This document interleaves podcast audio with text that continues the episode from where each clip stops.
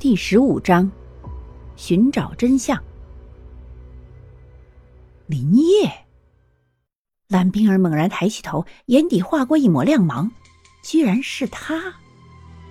蓝冰儿突然想起，今天早晨薛岳甩了林业一个巴掌后，林业脸上那种表情，顿时一阵凉意直袭大脑，令他的愤怒一下子熄灭了。默默的垂下头，蓝冰儿什么也没说。良久，蓝冰儿似乎是下了什么决定，她才开口说：“我要去祠堂，王家大宅的祠堂。”她想要验证那个梦究竟想要对她表达什么。嗯啊，你说什么？你要去祠堂？杨芳理所当然的点头，却突然目光一僵，带着几分生硬说道：“难道不是该向林业道谢吗？”杨芳茫然的想到：“怎么蓝冰儿是想要去祠堂呢？”“嗯，我要去祠堂。”抬头，蓝冰儿坚定的说道。杨芳皱眉，有些不解的问：“为什么？我不明白，现在有什么重要的事情是需要你必须前往祠堂的？而且你知道的，现在是下午四点钟，你别怪我迷信。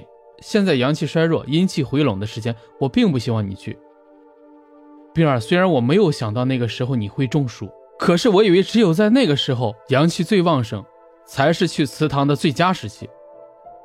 明天不会有太阳。蓝冰儿肯定的说道。冰儿，你知道你在说什么吗？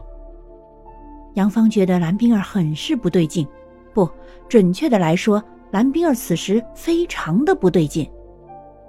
杨芳面带愤怒，满是不解的说道。他的双手紧攥，似乎是在极力压抑自己的怒火。我知道，杨峰，我清楚的知道我在说什么，就像是你之前在车上所说的那样。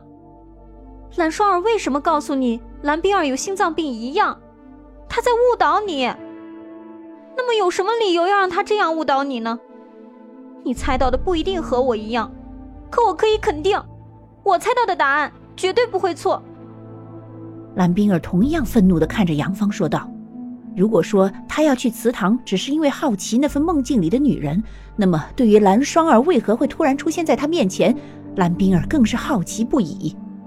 然而，蓝冰儿即便心里满腹不解，她也知道她的母亲是不会告诉她的。那么，去祠堂是她必须要做的事。也许这与蓝双儿整个人之间并没有任何的联系。”可是蓝冰儿却有一种敏锐的直觉，她想要知道的答案就在那里。这也是他为什么会这么坚持要去祠堂的原因。你怎么就知道明天不会有太阳？蓝冰儿，我告诉你，今天你中暑是我的不好，我诚恳的向你道歉。可是你能不能不要这么任性？你知道那个祠堂里面有什么吗？网上很多人都说那里闹鬼，是，现在是讲究科学，讲究证据，我们不该盲目迷信。可是你能不能动动你的脑子？为什么每一个回来的人都说闹鬼？你不觉得奇怪吗？杨芳深深吸了一口气，说道：“累吗？”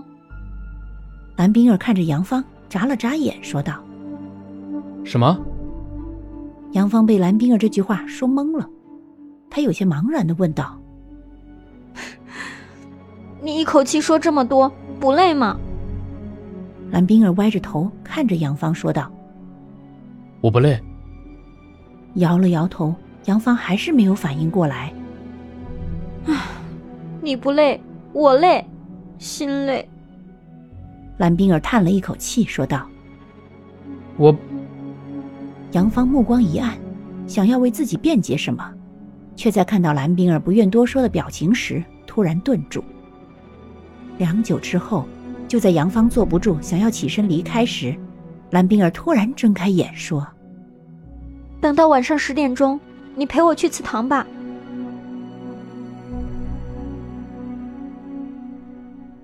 本集播讲完毕，下集更加惊悚，记得要听啊！